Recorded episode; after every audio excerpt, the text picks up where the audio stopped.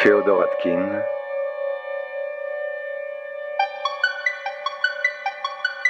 Les envahisseurs.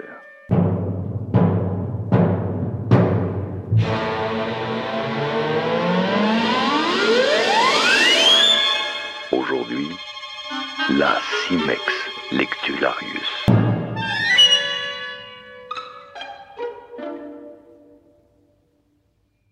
Le 12 juillet 1998, l'équipe de France de football affronte le Brésil en finale de la Coupe du Monde. Dans le grand stade flambant neuf de la plaine Saint-Denis, aux portes de Paris, 80 000 spectateurs venus de tous les continents se massent dans les tribunes. L'événement bat des records d'affluence et la compétition s'achève par la victoire des Français, puis le déferlement de plus d'un million d'âmes sur l'avenue des Champs-Élysées.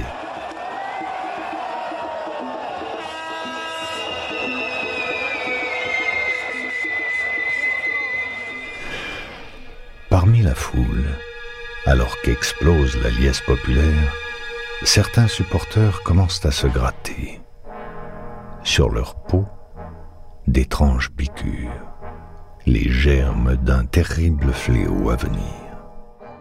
En effet, depuis le début du tournoi, les fans d'Amérique et d'Asie ont transporté cachés dans leurs valises une forme de vie que l'Europe avait éradiquée. De la taille d'un pépin de pomme, ces organismes vieux comme le monde n'attendaient qu'une seule occasion pour revenir hanter nos contrées. Et à l'instant où la France fêtait en grande pompe le triomphe de l'équipe nationale, ces envahisseurs célébraient en silence le début d'une nouvelle colonisation.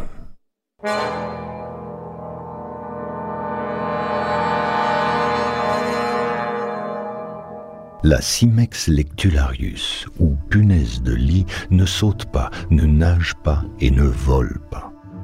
Elle s'installe à l'endroit où on la dépose.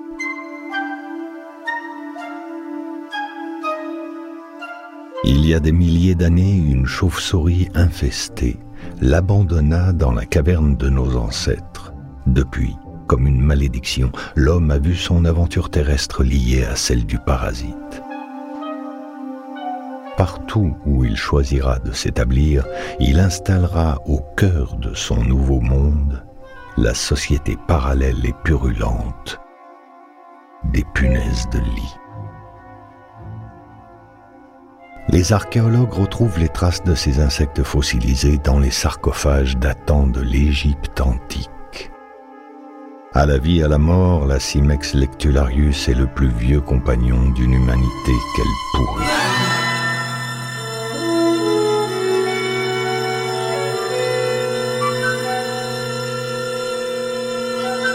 Pourtant, il fut bien question de répit et même d'une possible disparition de l'espèce. Après la Seconde Guerre mondiale, l'utilisation à grande échelle de pesticides agressifs comme le DDT a presque éradiqué la punaise. Presque seulement. Ces produits toxiques sont finalement interdits en 1972. La punaise se réveille, utilisant le tourisme et les transports aériens comme disséminateurs. En France, le sujet inquiète maintenant les plus hautes autorités de l'État. Les parasites ont littéralement envahi nos villes et infesté plus de 400 000 foyers. Et personne n'est épargné.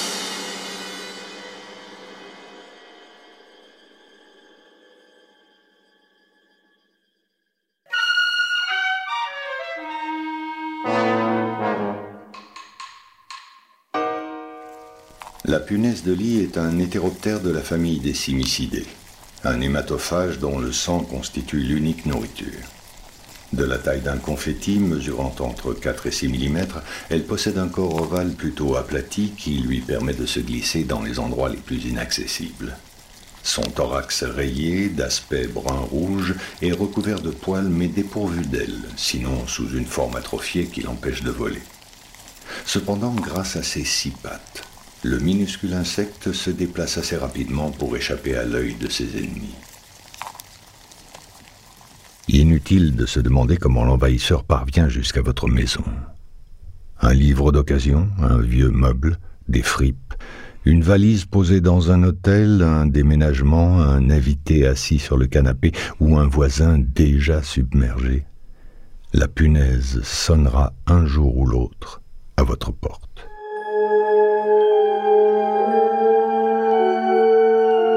Un spécialiste anglais affirme qu'il y a deux sortes de gens, ceux qui ont eu des punaises et ceux qui les auront.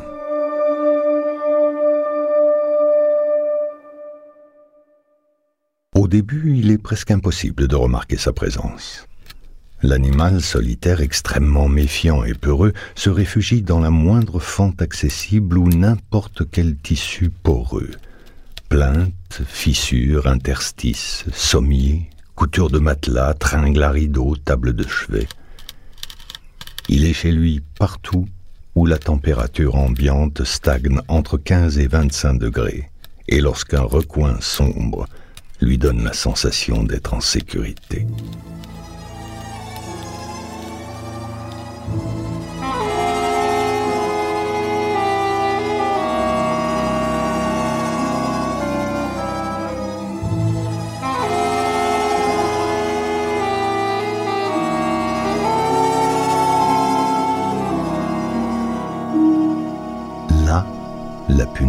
Laisse passer le jour et attend la nuit pour se mouvoir.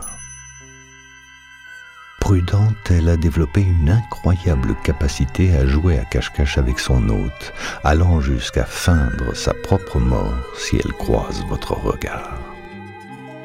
Vous êtes son prédateur. Puis, quand le sommeil s'installe, lorsque vous vous allongez à l'instant où vous ne bougez plus, vous devenez sa proie. La punaise de lit grimpe sur votre couche, escalade le sommier puis se glisse sous vos draps. Elle remonte le long de votre corps tiède, endormi, pour commencer son repas au niveau de votre cou.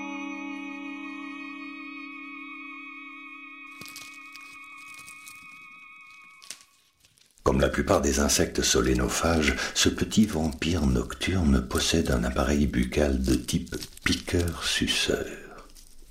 Il introduit à travers votre peau de très fins stylets mandibulaires et maxillaires jusque dans la lumière d'un vaisseau sanguin. L'aspiration du sang commence et dure entre 10 et 20 minutes, facilitée par une salive aux propriétés anticoagulantes.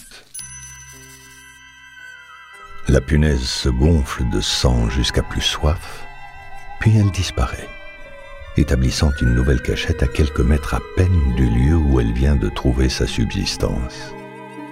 Elle dissémine au passage des phéromones qui serviront à guider d'autres congénères vers la nourriture. Vous. La morsure de la punaise, précédée par l'injection d'un liquide anesthésiant, est absolument indolore. Elle provoque néanmoins l'apparition de petites taches maculaires qui évoluent souvent en papules et provoquent d'intenses démangeaisons. Certains patients présentent parfois d'inquiétantes éruptions bulleuses et déclenchent de rares cas d'anaphylaxie. Et si nous n'avons pas encore détecté d'infections transmises par ces piqûres, nous savons à coup sûr que les punaises transportent des agents pathogènes.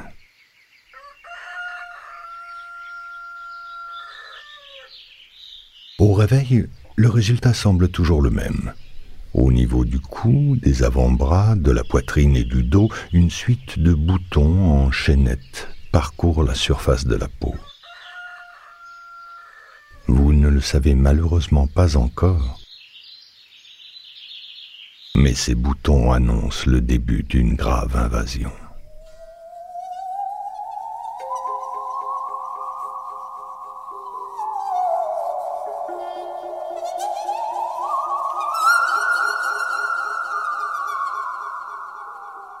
D'abord solitaire, la punaise sera rejointe par 35 000 congénères en moins de six mois. L'envahisseur se duplique sans cesse, utilisant un mode d'accouplement extragénital dit traumatique. Le mâle, armé d'un appareil reproducteur à spicules acéré comme une aiguille, perfore l'abdomen de la femelle puis éjecte son sperme dans une zone de concentration et de stockage prévue à cet effet, le mésospermalège.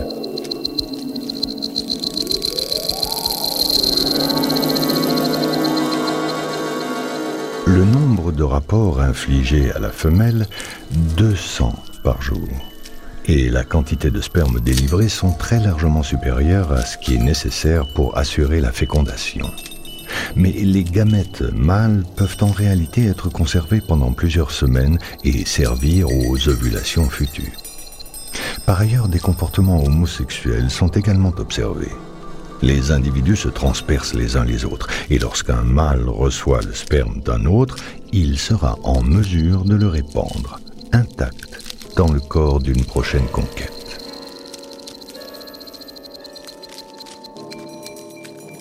La sexualité des punaises semble véritablement frénétique, sans limite, comme alimentée par l'instinct multiplicateur d'une population obsédée par le nombre. Très vite, des milliers d'insectes finissent par grouiller dans tous les sens. Et la situation devient invivable pour la colonie qui se déchire. Des pans entiers de punaises choisissent de quitter les lieux pour envahir le voisinage, poursuivre l'expansion et reprendre leurs activités sexuelles démesurées.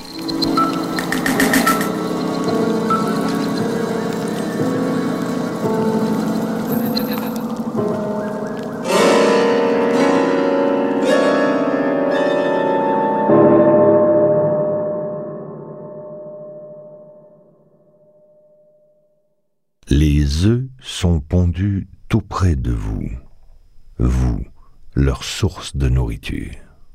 En grappe de quatre ou cinq, ces petits grains de riz translucides et operculés collent à votre matelas avant de laisser s'échapper la nymphe. Celle-ci aura besoin d'au moins trois repas de sang avant d'atteindre le stade adulte. De couleur claire, il est impossible de la repérer à l'œil nu. Seules ces déjections de minuscules points noirs qui tachent les draps peuvent servir de signaux. Mouillez-les avec un peu d'eau et vous apercevrez le rouge du sang qui s'y trouve encore. Il faut plusieurs mues et environ 30 jours pour que la nymphe devienne une véritable punaise. Un cycle de croissance relativement lent mais il faut au moins autant de jours à l'homme pour se rendre compte de la situation. Un hasard qui tombe à pic pour l'efficacité de l'attaque. Lorsque l'alerte est donnée, la population est déjà trop étendue. Le sentiment d'invasion vous atteint. Vous êtes le garde-manger de toute une colonie. Votre corps, pendant votre sommeil, se fait transpercer par des voraces. Votre lit, votre couche, votre refuge, ce lieu où personne n'oserait se glisser sans votre accord, appartient maintenant à votre ennemi.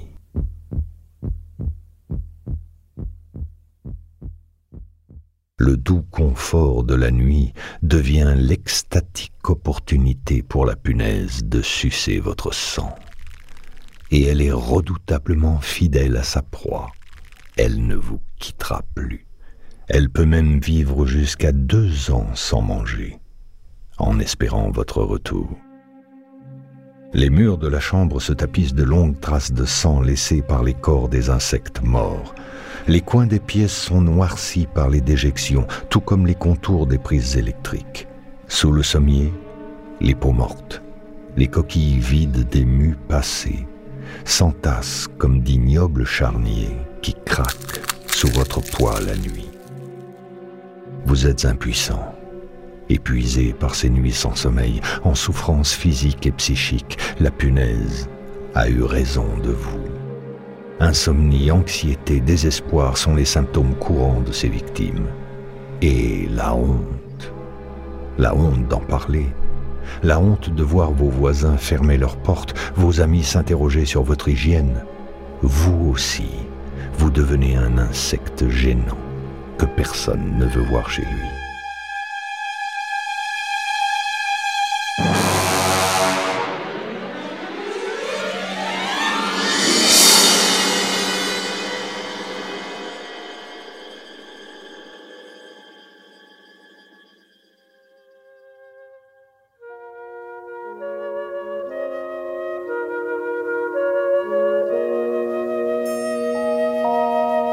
Alors les chasseurs de punaises se multiplient, comme se multiplient aussi leurs échecs.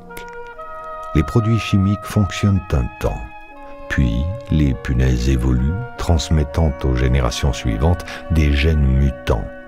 Elles sécrètent maintenant des enzymes qui détruisent les insecticides. On dresse même des chiens pour les déloger. Mais elles reviennent, toujours, partout. Les salles de spectacle en sont infestées et certains cinémas deviennent des incubateurs géants. Les camions de déménagement transportent de foyer en foyer les futures colonies. Internet et ses échanges de seconde main font voyager les punaises partout dans le monde.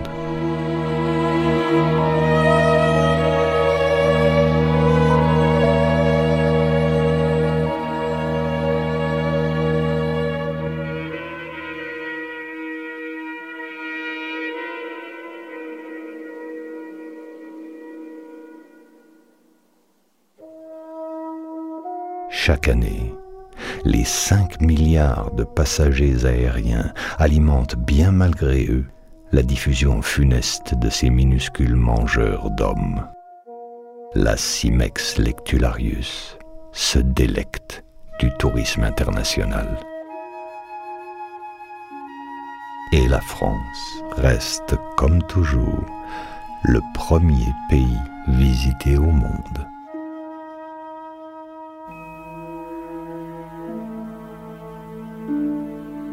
C'était Les Envahisseurs.